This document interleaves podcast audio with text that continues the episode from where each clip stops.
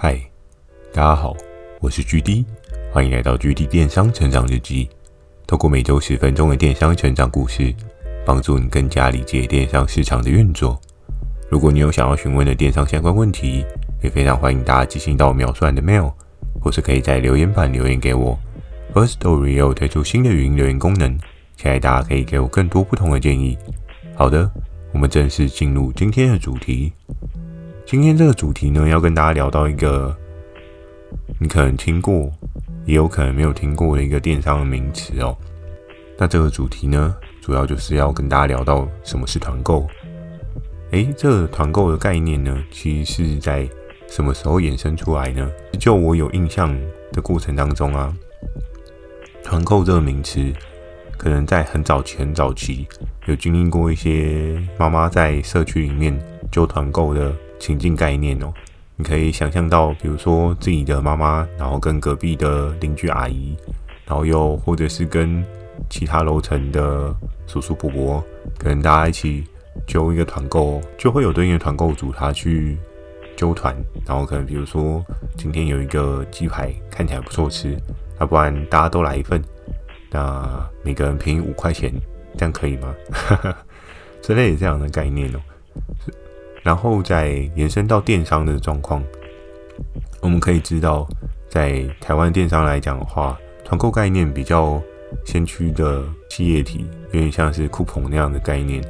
那其实，在当时酷澎呢，它算是海外的企业体，然后进入到台湾，然后进行团购事业。那我们可以看到，在整个电商的地图当中呢，也有很多很多新形态的。团购出现，甚至或许有一些人现在也会接触到一些像是美安的社群啊，又或者是说可能会有一些 under table 的社区的团购社群，又或者是你可能也有加入的 Seven Eleven 啊、全家那种团购的社群哦。我们可以看到团购这一个概念呢，在在各式各样的地方有一个落地生根的状态，所以其实团购这样的电商消费行为呢。感觉其实一直都还蛮蓬勃发展的，因为大家都希望可能跟着上车，然后可以得到一些比较便宜的优惠，得到一些更多的 discount 哦。所以我们就可以看到，在团购整个的世界里面，其实是一个大家蛮爱的消费形态哦。因为或许你只有买一份，但是当今天一百个人都买一份的时候，就可以用这一百个人。的销售数量，去跟合作伙伴去谈到一个更好的进货成本哦。那在现在电商团购的这一个态势呢，在线上可能是越来越模糊，可是我们可以看到，在线下的发展却是越来越蓬勃发展。因为有时候揪团购，就像前面开始跟大家讲到的，如果你要揪团，必须要有一些信任基础，就是你不可能，比如说假设你今天在台北。的某一个社区大楼，然后你想要揪团购，然后你突然去跟一个台中，然后你完全不认识的人跟他说：“哎、我跟你合资，我跟你合揪一下团购，然后我们来组个团，然后来买到更便宜的产品。”理论上，我觉得这个机会是比较小一点。以这个销售模式来讲的话，大家还是希望有一些基础的信任哦，因为你怎么会知道？原本他跟你说，哎、好啊，五加一就，后来他突然跑单了，你也不认识他，他也不认识你，所以他跑单也没有任何压力。那到最后，你就会觉得，嗯，这是在干嘛？那其实团购的历史真的是还蛮长的，从我进电商，然后到现在，整个市场上面呢，团购的一个名词就是时常出现，然后也时常的消失，整个循环的状况发生哦。那接续讲完一个。团购的初始概念之后呢，想要跟大家来聊聊，在我当时有一个很特别的工作的应征经历哦。我现在想想，我还是觉得蛮有趣的，但后来想想，也觉得自己怎么会这么白痴。在当时呢，其实我是要从第一份工作，然后转换到现在的这一个工作领域当中。那其实我的第一份工作的配，如果大家有听过前几集的状况的话，你可能会知道，嗯，那个配真的是，唉，少得可怜啊，对不对？二十五 K 真的很可惜。然后当然，我那时候也想说没有关系嘛，反正就是做中学。那以生活开销来讲的话，我相信有在台北生活的人应该都知道，如果你单纯二十五 K，假设你今天还要住在台北，嗯，其实理论上正常很难存到钱哦。我们先以一个很简单的租屋的环境，不要租太贵，可能租个七八千好，七八千现在租得到吗？其实我很久没有去研究。还真是不太清楚哦。那我们算八千块来讲好了，二十五 K 你还要扣掉劳健保，可能 maybe 你剩下两万二、两万三。我们算比较多一点两万三，然后再扣掉八千块。那扣掉八千块之后呢，你两万三只剩下一万五哦。剩下一万五，感觉诶还 OK 啊，你可以有一些不错的生活品质啊。我们算一下，一餐假设一百块好了，一百块搞不好还还不够呢，对不对？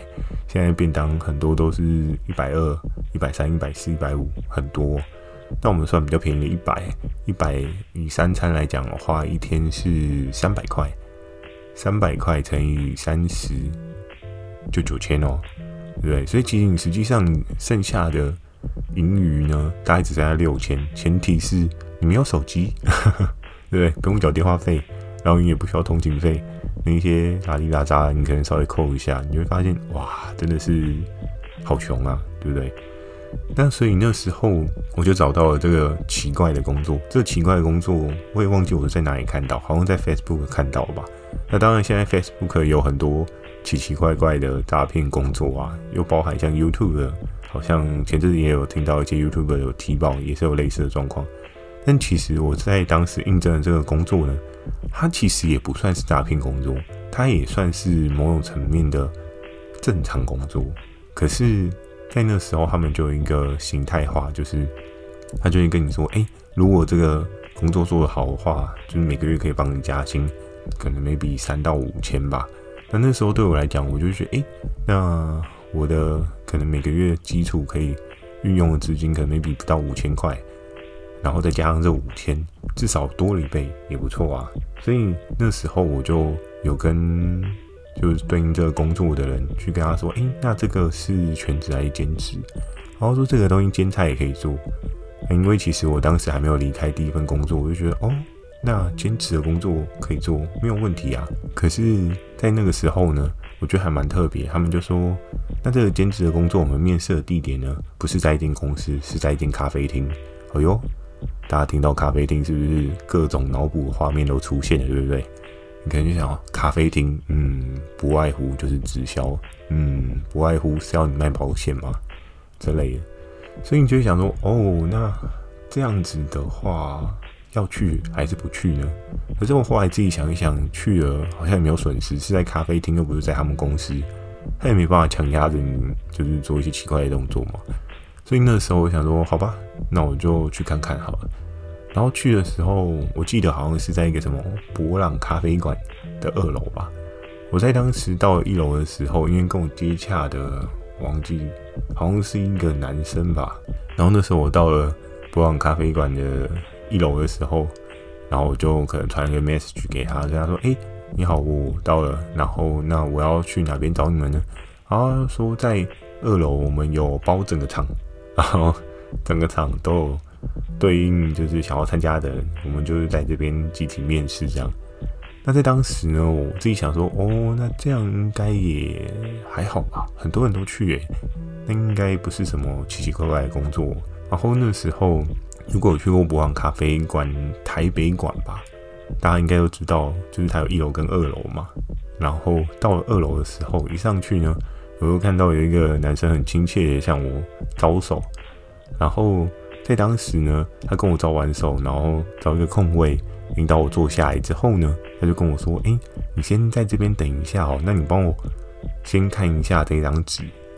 哦，好，那张纸上面有一个对应的，因为类似合约说明书的概念，然后这个说明书呢，上面可能就写了很多很多对应他们在做的事情啊，又或者是。整个服务架构的条款之类的，那我那时候看着看着，我觉得其实好像也没有那种很奇怪的条款，就是都很正常。你也不需要额外的付费，也不需要额外的押金什么的，所以在当时我就觉得，哦，这好像是一个 maybe 可以做的。然后因为其实他们人数众多嘛，但是他们的就是工作人员好像非常的少，所以那时候就是招呼我的这个同辈的男生呢，他可能就。离开了我这个桌子，然后跑到了另外一桌的人去去教那一桌对应的人，他们应该要怎么样操作接下来的流程。那在操作的过程当中呢，其实我就还在看那张纸哦，我就想说，嗯，会不会有什么我没有注意到的地方呢？我需要再看更仔细一点，因为你知道吗？有时候 被人家卖，就是你合约没有看清楚，然后你才说啊，我没有看到这一条，怎么这么蠢，对不对？那当时候呢，我自己就想说，好吧，反正他也忙，那我就多看一下好了。那时间可能过了五分钟、十分钟，诶，很快的，他解决了，他处理完了那一桌对应的人他们的一些执行上的困难点的时候，他就走过来跟我讲说，诶，那其实，你这一个合约内容看的都还 OK 吗？有没有任何问题需要我这边帮你做一些说明？然后我当时我就说，哦，还好啊，没有什么特别的。然后我就跟他说，好吧，那我们可以开始了。那所以你们的整个架构跟状况，我要怎么样进行操作呢？然后在当时呢，他就跟我讲说，诶，那你的手机可以借我一下吗？我那时候就不疑有他，我想说，哦，好啊，手机，反正他操作的时候我也可以看到嘛，应该没关系。然后他在操作的那个过程中呢，我就看到他打开了我的 LINE，然后用我的 LINE。建立了一个所有人的群组，在这个群组要建立下去的时候呢，他说：“诶，那你帮我筛选一下，就是看一下这里面有哪一些是你的好朋友啊，或是你比较深交的朋友。那你就是把一些可能比较少有交集的朋友先把它勾选掉，那留下你可能比较好的朋友，在这个群组里面就可以了。在当时呢，他就。打了一段就是他们对应的行销说明的话吧，就是他们在做什么样的产品，然后他要把他的整个的邀请架构去做一个说明哦。他说什么？你先群发给这些人，给你全部的人说“嗨，好久不见”之类的这个话。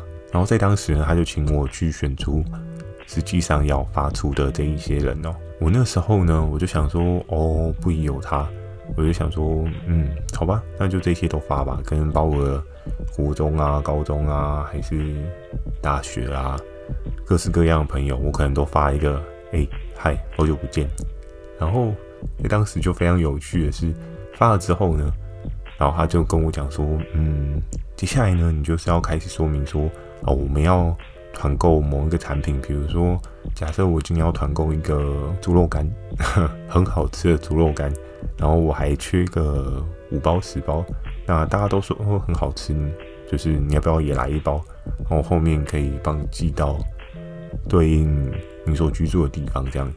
那在那时候呢，我的警戒心就出来。我那时候想说，哈，我突然发讯息给这一些朋友，然后跟他说有一包猪肉干很好吃哦，你要不要吃？就让我想到了周星驰的那一个。食神的电影有没有？就是哎、我这里有一批牛肉，很便宜，需要的话找我买那种感觉，有没有？整个故事情境非常的吻合啊。然后那时候我想说，嗯，为什么我要发这个猪肉干的讯息，然后给我朋友问他说要不要来一包？然后那时候呢，我就想说，哎、那我到底该不该发？我要发不发？要发不发？然后在那个过程中呢，我自己就觉得有点犹豫，发这个，然后后续的状况怎么样呢？真的有单，我应该要怎么做呢？我那时候的想法其实就就有点纠结哦，因为其实我在发的某一些朋友，比如说像是高中同学，又或者是说国中的同学，有的人搞不好是真的很久很久没有跟他见面，然后一见面你就问他说：“哎，要不要来一包猪肉干呢？” 这种感觉真的是说不上来的怪哦。如果你收到这种讯息，你会想：哈，这么久没有见，你就是要推销我东西，这种感觉真的是。哎，好像不是太好。然后，所以那时候呢，我就左思右想，我坐在那个椅子上，就有点坐如针毡哦。我就想，到底发还是不发好？然后那时候就是在当时我在犹豫的时候，对应的那个工作人员，他可能就去协助其他的人去做一些发送讯息。然后我就坐在那边，时间一分一秒的经过，然后我一分一秒的在想说，那我到底要发还是不发？要发还是不发？然后到后面呢，我决定了，我就离开了椅子，然后跟那个工作人员说：“呃，不好意思，我后来想想，我觉得我可能还是不适合。”那我就先走了，因为我们也没有正式签合约嘛，所以我走对他来讲也没有什么实质上的损失。那当然就少一个人帮他发讯息嘛，少一个人帮他去推这个猪肉干嘛。不过我那时候想说，嗯，真的好像不是太好。那非常有趣的是呢，在当时真的有一些朋友哦，真的是好久不见了，但他竟然回我那个赖。然后说：“哎，怎么啦？”然后你可能无法想象我接下来回了什么话。就我没有帮人家推猪肉干的嘛，那我就下来回就说：“哦，不好意思，我刚刚账号被盗。”我觉得想一想，真的是很白痴，也很好笑。就是怎么会想要去帮人家推这个猪肉干？那当然，当时就是这一个兼差的工作呢，他很多事情写的是非常美好哦。其实我前面讲的那个每个月收入五千这件事情，还不是真正的数字。我记得，如果我没记错的话，当时我会上钩原因是因为他讲说每个月兼差收入有两万。哎，我的一个月的薪资才二十五 K 而已，有两万很开心哎，对不对？瞬间变成四万五的中阶水位了。那在那时候呢，我我自己也是因为就是这样的方式，就是掉入了这个陷阱。然后去在这个地方去做面试，原本差一点发送，应该是说我已经发送出了那个嗨，好久不见，但是后面的足够感我是真的完全没有发送。可是其实我们重新来看这一件事情啊，看这一个销售模式啊，你说他有错吗？好像其实也还好，因为其实他也没有拿你的证件啊，没有。要你做什么事情啊？所以你就会觉得，诶、这个其实也还好嘛，就是发个讯息给周遭的亲朋好友，然后跟他们推说，哎、欸，这个东西还不错吃哦，你要不要来一包啊？这东西还不错，你要不要试试看啊之类的。那我后来想一想，我觉得这一家卖伴手礼的这个公司其实也蛮聪明的，他就用大家都想要赚钱嘛，都想要无痛赚钱，你不要付出任何成本，然后你去赚这个钱。但是你可能没有思考过，对他们来讲，你手上赖群组里面所有的人，其实都是他们可以再利用的讯息资源哦。所以他们其实就可以用这样的方式，毕竟可能你跟你的国高中还是大学同学都很熟嘛，那你发了对应的讯息呢，人家就会因为对你有信任感，然后想说哦，那不然买来试试看好了。而非常有趣的是。就是被他们面试到现场的，我相信多半没有任何一个人就是有吃过那猪肉干哦。啊，你没有吃过这个猪肉干，你怎么知道这个猪肉干到底是不是真的好吃？对不对？他说好吃就好吃嘛。那他如果味道重咸，对不对？盐巴加一堆，那你也说好吃。那你发出去了之后，你的朋友收到了这一个产品，这真的是好的吗？到最后，其实人家也会觉得，靠，原来你都吃这么重咸哦。这猪肉干咸成这个样子，你也可以接受，对不对？会有这样的问题啊？又或者是觉得这个东西没有这么好吃啊？那以后如果真正的你想要去尝试这一个推广的领域的时候，你会发现这些人都不太想要拽你啊，因为你上次推那个咸到爆炸又难吃的猪肉干给他，那当你自己真正哪一天，就比如说你有认识一些还不错的朋友，然后他们东西真的不错。然后你也想说啊，不然帮人家推一下好了，就会想起你的这些朋友，就会想起你上次推他给那个超咸超难吃的猪肉干，就会觉得你这个人的你舌头的味蕾可能有点问题，对不对？那相对就是非常可惜哦。然后我后来想一想啊，这一份工作它其实也是一种另类型的团购模式哦，其实它是运用着你手上赖里面资源所有的对话记录的人。然后去跟他们做一些说明，说这个产品是不错的，要不要来一包啊？要不要试一包啊？那你说，那你说我这一份工作应征的时候，大概在什么时候呢？我记得可能 maybe 就七八年前的时候。那七八年前的时候，大概也是二零一四、二零一五那个时候。它非常有趣呢。你说这样子的形态，就只有在我那个时候有，现在都没有吗？其实，老实跟大家讲，我记得在去年吧，还是前年的时候，我还真的有收到我赖群组里面的一个完全不认识的人，然后发讯息给我说：“哎，我这里有一个好吃的咸蛋黄饼，你要不要来来一包呢？要不要来试试看？”然后我心里想：“嗯，他就是当时坐在那个位置上面的我，只是他没有选择离开，他选择是再继续发问下去试试看，能够找到多少个人买他的咸蛋黄饼。当然，他这样做并没有说，并没有任何的问题啊。”他一定也是想说试试看嘛，反正有是有机会嘛，对吧、啊？但是在当时的我，我觉得有些事情其实，嗯，可能不要看得太短线，因为你在人生中所认识到的很多的人，其实都有可能因为你的这包猪肉干对你这个人的信任值大打折扣。如果这猪肉干真的不好吃的话，如果这个咸蛋黄饼真的不好吃的话。当然，如果假设你自己吃过，你真的觉得，嗯，天哪，盖后加，对不对？不分享给人家，你自己心会少一块肉。那我觉得你这样做就没有任何问题。可是，其实在我当时去应征那个工作，我猪肉干连一片都没有吃过，竟然就要我推给人家说，我、哦、这个猪肉干无告后加，对不对？这种感觉就嗯不是太好。然后呢，其实这也是。早期团购的一些特别的状况哦，那其实团购在整个电商市场呢，也有很多不一样的氛围哦。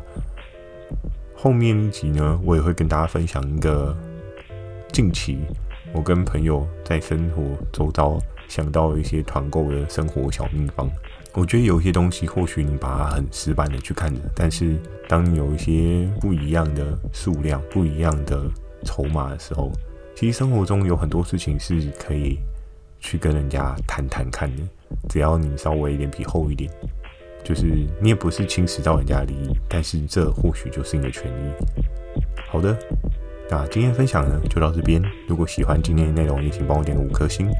如果有想要询问的电商相关问题呢，也非常欢迎大家寄信到我描述栏的 mail，或者可以在留言板留言给我。Firstory 也有推出新的语音留言功能，讲几句话给我也是一个很棒的选择哦。我会不定期的在 Facebook 跟 IG 分享一些电商相关的小知识给大家，记得锁定每周二晚上十点的《GD 电商成长日记》，祝大家有个美梦，大家晚安。